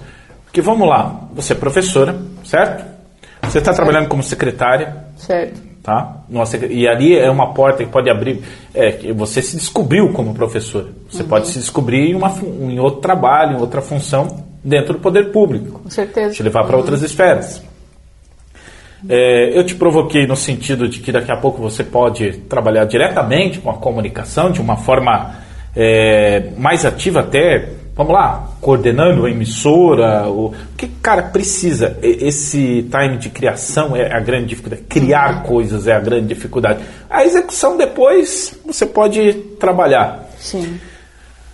Nessas três áreas assim que são que mais chamam a atenção, se você tivesse que escolher uma, qual você escolheria? A comunicação. Comunicação. A comunicação é a minha essência, né? Todas as outras, elas são em virtude dessa essência. É a comunicação. Então, mesmo que se eu morasse numa praia aposentada, muito provavelmente eu ia movimentar aquele, aquele meu bairro ali, aquela minha praia, aquela minha orla ali, eu ia dar um jeito de fazer alguma coisa acontecer. Que a gente está nesse mundo blogueiro, né? E você tem esse perfil também, né? Que a gente consegue acompanhar o teu dia a dia. Você tem essa. Isso é dom, tá? Eu já não, eu não consigo ter o mesmo, o mesmo time das coisas. Eu deveria, por trabalhar em comunicação, até para apresentar para as pessoas que a gente trabalha, que a gente faz. Mas é questão de característica, né? Então, não é uma coisa assim que você quer, é você. É se você está sendo você, mais nada. Ó, vou te falar uma coisa, eu sou uma pessoa improvável. Sabe o que é improvável? É, então assim. A melhor é a definição, vamos lá. É, olha, eu com 14 anos, me deu na louca, eu era repositora do supermercado Aurora em Medianeira, fazia oitava série. Estudava de manhã, uma hora eu entrava no supermercado, saía sete e meia, oito horas da noite, ganhava meio salário mínimo na época, né? A gente tinha nem carteira assinada na época, era, era comum isso. E no sábado eu entrava às sete da manhã e saía às dez da noite, porque a gente o açougue depois que acabava todo o movimento do supermercado, né? Um dia me deu na louca, falei, cara, não quero essa vida para mim, vou pro convento. E fui, em três dias eu decidi que eu queria ir para o convento. E tenho uma tia que é Entendi. freira. o inconstante. Uma, eu tenho uma tia que é freira, liguei para ela, ela falou: "Olha, se você chegar em Curitiba até amanhã à noite, tem uma irmã que está vindo para São Paulo, que era lá em Atibaia, o convento, lá em São Paulo". Falei: "Eu vou". Peguei tudo meu salarinho que eu tinha lá direito ainda nas contas lá do supermercado Cara. e me botei, né? Com 14 anos fui para um convento em São Paulo, fiquei um ano fora de, de saída, assim. Fui em dezembro de 1984. Fui para lá. E aí eu fiquei 13 anos. Não, você não ficou 13 dias, você ficou 13 anos. E aí, sabe, muita coisa eu aprendi, li muito. Acho que eu li aquela biblioteca do, do convento lá umas duas vezes. Depois eu fui para Londrina, no Colégio Mãe de Deus, que era das mesmas irmãs. Também estudei bastante, gostava muito de ler e aprender. Depois eu fui para Santa Casa, que era delas também, a Santa Casa de Londrina. Fiquei como enfermeira três anos. E aí saí de lá, tipo, cara, eu acho que a vida tem um pouco algo mais, né? Não pode ser só isso. E aí voltei para casa, assim, na louca também. Um dia tirei férias, vim para cá. Aí precisavam de uma menina do café na MP na época.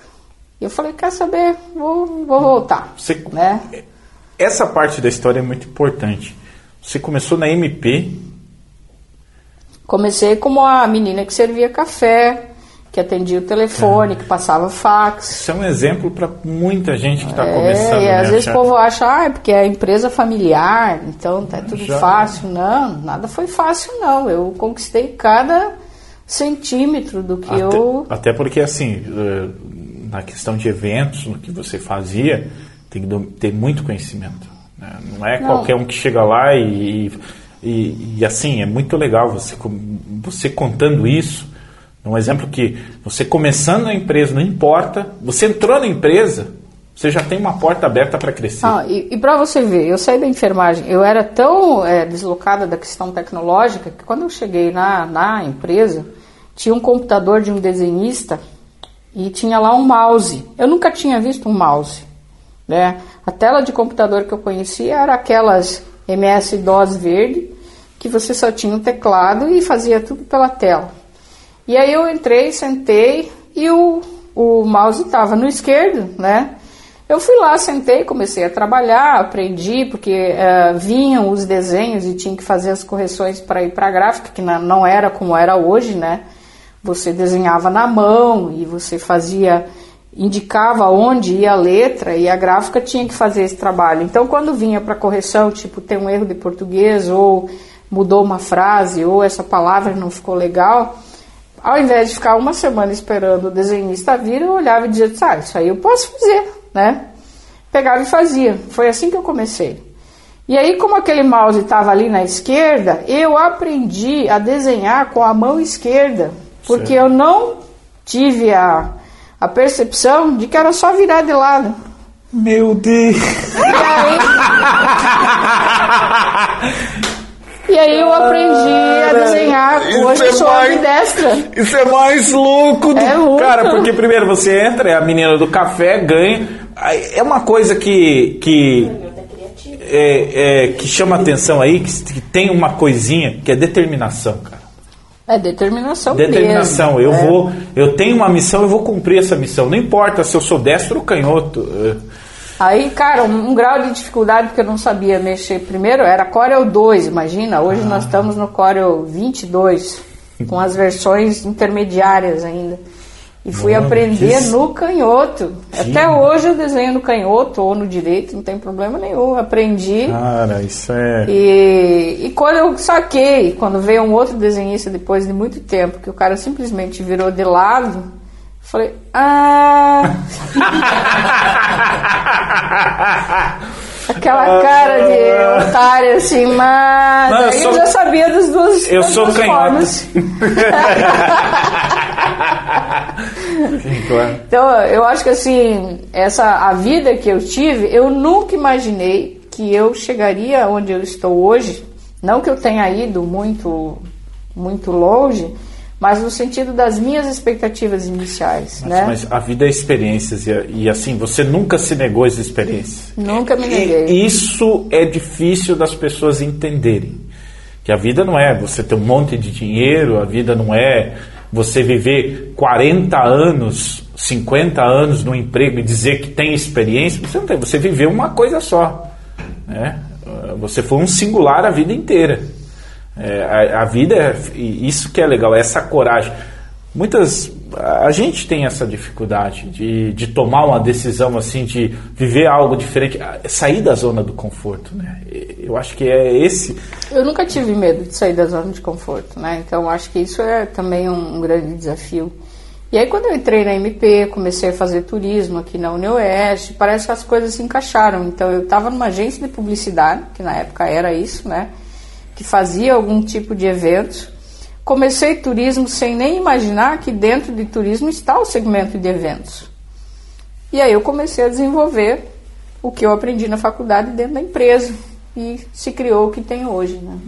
é, a cara da produção quando você falou. Cara, é, esse, esse recorde a gente tem que tirar, tá, produção? Porque isso aí tem, a gente tem que fazer no recorde da chamada do, do boteco. Que, que coisa incrível, cara. Isso é incrível demais. É, é, não, eu estou impressionado mesmo, porque a gente, a gente hoje, se, se as coisas não tiverem adequadas àquilo que a gente quer, a gente para aí. Nem segue, nem segue, nem segue em frente. E a Márcia simplesmente foi prática. Vou usar isso. Se tem a possibilidade da mão esquerda, usa a mão esquerda. E pronto, acabou. E fui, e fiz. Cara, é incrível. Ó, de tantos projetos que você fez e ajudou a fazer, qual foi o mais desafiador e qual você se orgulha mais? Cara, eu já fiz tanto projeto de evento assim que lá no meu lado acho que tem 70 páginas só de, de evento, de linha de evento, assim, de que colocado. Mas tem dois eventos que eu levo assim com uma paixão muito grande que eu acho que para mim foi um divisor na minha forma de ver os eventos, né? O primeiro foi a Expo Rua de Medianeira, né, que em 2003 a gente criou. Eu ajudei a formatar. A Expo Rua também surgiu numa conversa de bar, né? Ó, O, o Tozon, que era secretário, não lembro do que, que ele era secretário, mas é um cara muito criativo.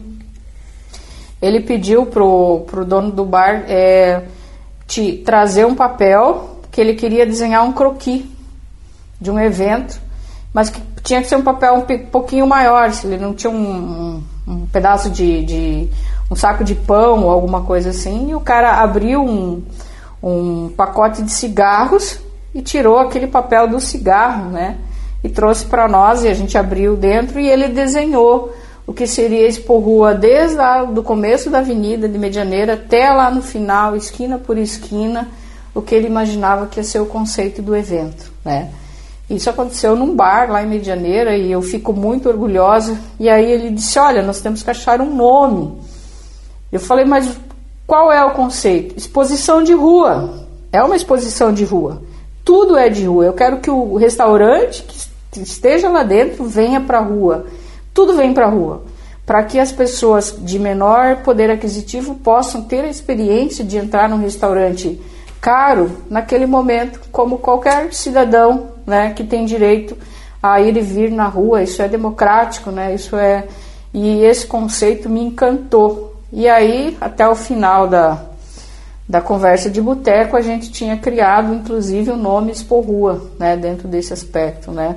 Então, é, é um, evento que me orgulha muito e que eu gostaria muito de repetir, que eu acho que é único, porque ele é cultural, é conceitual, é social e é barato, né, de se fazer. E as pessoas curtem muito isso, porque as pessoas amam a rua. Né? E a rua é democrática, né? É, tanto é que a gente percebe, é só cuidar um fim de semana na avenida, o cara, o cara não está dirigindo na, na intensidade, que na pressa, ele está ele tá passeando. Ele está curtindo. Está né? curtindo, exatamente. E o segundo evento foi o Carnaval de Antonina. É, eu fiz ele três, três anos e lá eu aprendi que os eventos têm uma função de, de, de é, divisão de renda, né? de você distribuir dinheiro, distribuir a economia para o município de uma forma muito importante, né? Que eu sempre me perguntava, né, com todo esse meu, essa minha vivência é, no convento, né, qual era a função social da minha atividade dentro do marketing e dos eventos, né? O que que isso leva, né? E aí quando eu fui para Antonina, eu vi aquele evento é, que muita gente é, xinga e acusa de, de muitas coisas pecaminosas, né? mas que é um evento que sustenta o, o, o município para o ano inteiro. Em cinco dias eles faturam o dinheiro que sustenta as pessoas o ano inteiro, porque é uma cidade fim de linha. Ela é maravilhosa, é histórica, é linda, mas ela é fim de linha. Só vai para Antonina quem quer ir para Antonina, porque atrás dela é o mar. Né? E aí você tem lá um porto que na época não funcionava muito bem, acho que hoje ele foi reativado. E perto de Curitiba, mas antes tem Morretes. Então, Morretes praticamente é ficava. Ponto. E aí para Antonina ficava um, um, aspecto bastante prejudicado nesse sentido. E aí quando eu fui para Antonina, me lembro até hoje o César Cezinha, que era da prefeitura, ele falou, cara, Antonina tinha 17 mil habitantes. Ele chegou para mim e falou assim, Márcia, Nessas cinco quadras aqui, as quadras históricas de Antonina, quem já foi lá, são ruas simples, né? Não são avenidas, não tem avenida lá. É tudo rua de paralelepípedo muito antigo. Estreitinha. Tudo tombado pelo patrimônio histórico. É, nessa rua aqui, vem 40 mil pessoas por noite. Aí eu olhei e falei, cara, cara não sabe que é 40 mil pessoas. Tá louco? 40 mil pessoas aqui, Antonina, fim do mundo. Quem é que vem 40 mil pessoas no carnaval de Antonina? Aí planejamos aquela cidade, planejamos aquele evento.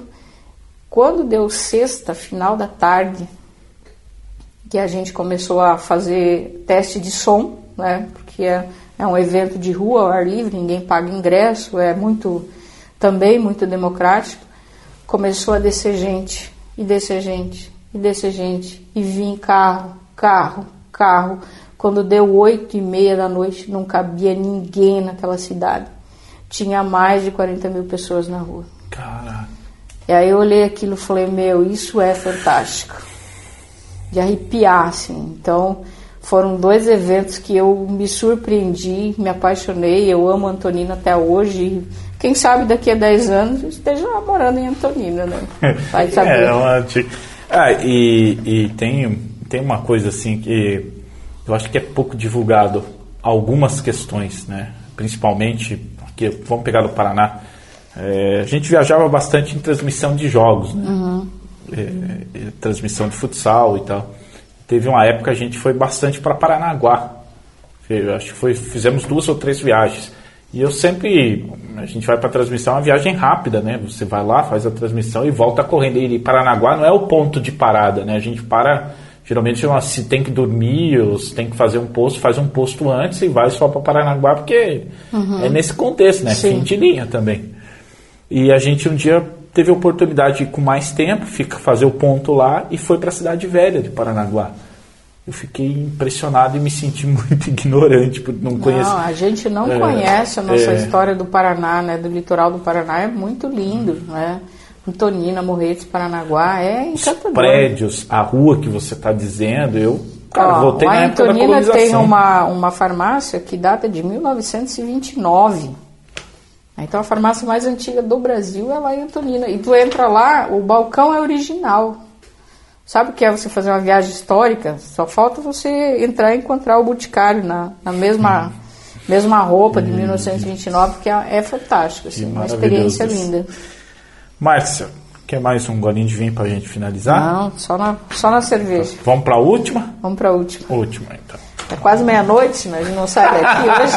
Nós vamos ter que fazer boteco 3 e 4 e 5. Cara, a Márcia tem muita coisa pra, pra contar ainda pra gente. Super bônus, ó, pra. Opa!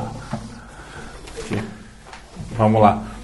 Ah, a produção falou que tem uma extra, Márcia. Hum, essa... Sabe qual é a melhor coisa que você pode dizer para alguém que esteja entrevistando você em um boteco?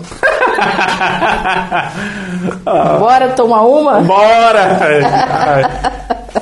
É, o, o, o Rafael, cadê o, o abridor aqui? Cara, eu tenho uma característica assim. Eu não sei se isso é uma qualidade ou é um defeito, né? Minha mãe diz que é um defeito, né? Meus amigos dizem que é uma qualidade.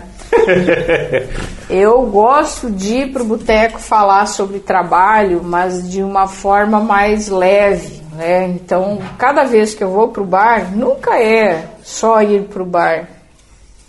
É um bar com conteúdo sempre, né? Eu gosto dessa coisa de sentar. O lance do criativo, né? O de você discutir aquilo que não tá. Porque no trabalho, até imagino, vamos ver se é dessa forma. No trabalho você já tem a obrigação do dia. Uhum. Então muitas vezes você não, você não tem o tempo de conseguir pensar. Olha lá, tô criar- escolhendo a mais cabeluda para dar o extra. Duas, mais duas, muito bem. Que aqui a- a- esse é o primeiro podcast ou programa que a produção manda mais do que eu, né? Do que o apresentador, né? Tudo bem. Tô assustada já. É, então, vamos lá, né? Um, um brinde, porque papo de boteco. Ah, Bora, reta. bora. O legal do podcast é isso. Esse conceito que a gente criou, porque isso no rádio seria impossível. Com certeza. O rádio hoje, ele tem, é muito legal, chega rápido, mas você, você tem que ser, abreviar muito. Sabe, essa sua fala é impressionante, porque a, a Globo, quando lançou o podcast dela, falou a mesma coisa. Isso na TV é impossível. Então, assim, o podcast é o rádio que vai para a TV, é o rádio que vai para o teu carro, é o rádio que vai para qualquer lugar, é o rádio que tem mais oportunidade de, de você aprofundar um assunto, né? Então, eu acho o podcast uma linguagem assim muito legal, muito diferente e que faz toda essa somatória aí, né? A TV veio para o podcast, a TV veio para o rádio. Exatamente. É. E só para eu não queimar minha língua, né? Porque sempre sai na emissora também. A gente está na costa oeste, né? Sempre, é, toda segunda-feira, às sete da noite. Mas não na medida. É, um- é um programa que é, ele é fora de grade, que não é convencional. Ele está no horário diferente já por conta disso. Se você botar no horário pela manhã, você vai para uma entrevista, dois minutos, acabou, né? E é o tempo. Ele vai para o rádio também, é isso? Vai pro rádio. Oxi. Toda segunda-feira, às sete da noite. Então a gente tem. A gente teve essa sensibilidade porque assim. a- ainda tem muita gente que está aprendendo a ter acesso. E a gente não queria deixar a rádio fora também, que ela é a essência de tudo isso, né? Tô tentando entender quem foi que passou essa pergunta. É muito bom, cara. Ai, Ana e André, essa é pra vocês, né? Você consegue explicar a expressão toca de tudo? Toca de tudo. Era. Ai! Aí tem coisa. Cara, o que, que é o enunciado do Enem de novo? Eu e a Márcia tivemos muitos momentos inesquecíveis como amigas. A começar pela nossa aproximação, já nos conhecíamos. Mas vivemos dias intensos de trabalho na campanha política para prefeito de 2012. Desde então foram muitas jantas, churrascos, viagens, enfim, muitos momentos maravilhosos. Sempre lembramos com muito carinho risadas das nossas viagens ao Rio de Janeiro. Primeiro fato que gostaria de destacar é que ela vai lembrar bem é da expressão toca de tudo, em que entramos numa furada na noite carioca, mas terminamos muito bem em um barzinho raiz na Lapa com muito samba. O segundo momento foi nossa ida até a quadra da escola de samba Salgueiro, em que pudemos ver de perto a musa Viviana Araújo. Espetáculo, viu? Tanto a Quadra quanto a Viviane Araújo. Opa, bom saber. Dançamos muito, nos divertimos demais e até participamos de um aniversário com direito a bolo. Foi incrível.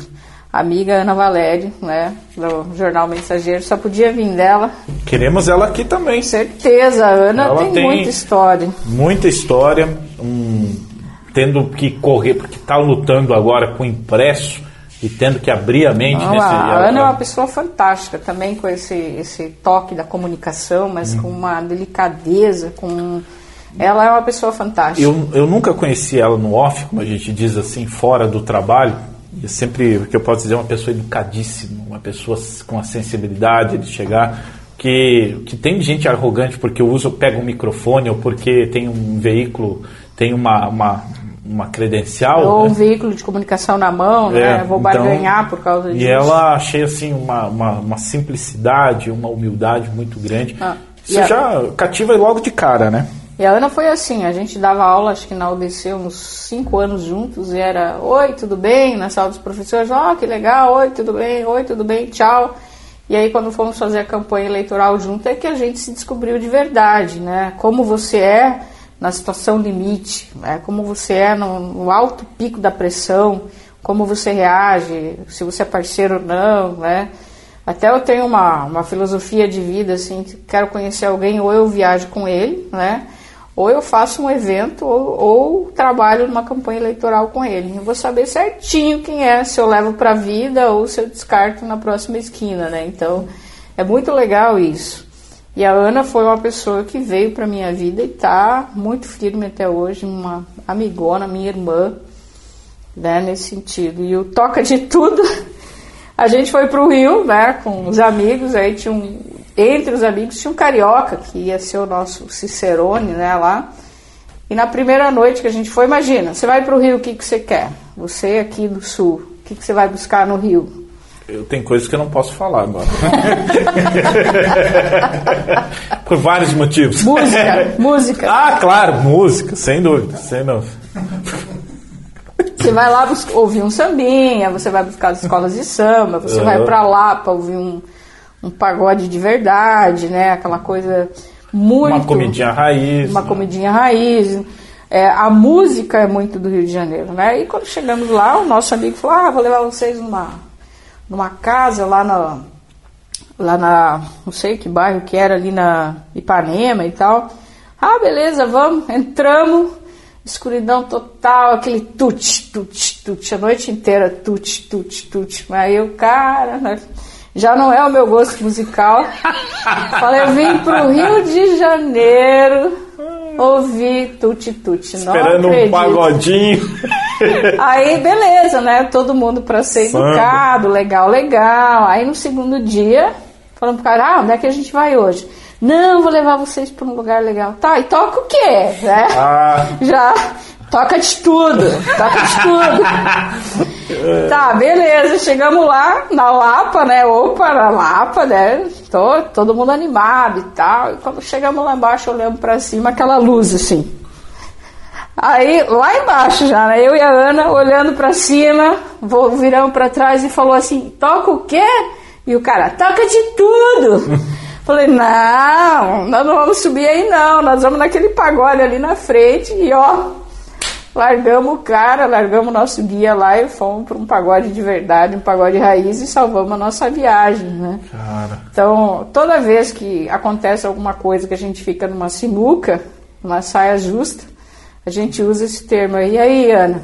Toca de tudo, amiga. Vamos lá. a gente já sabe que é um embrulho, né? Ali não, não, não, não dá para se enfiar porque é, é encrenca. Cara, bom, vamos para a última. Agora, a última derradeira. Né? Vamos lá.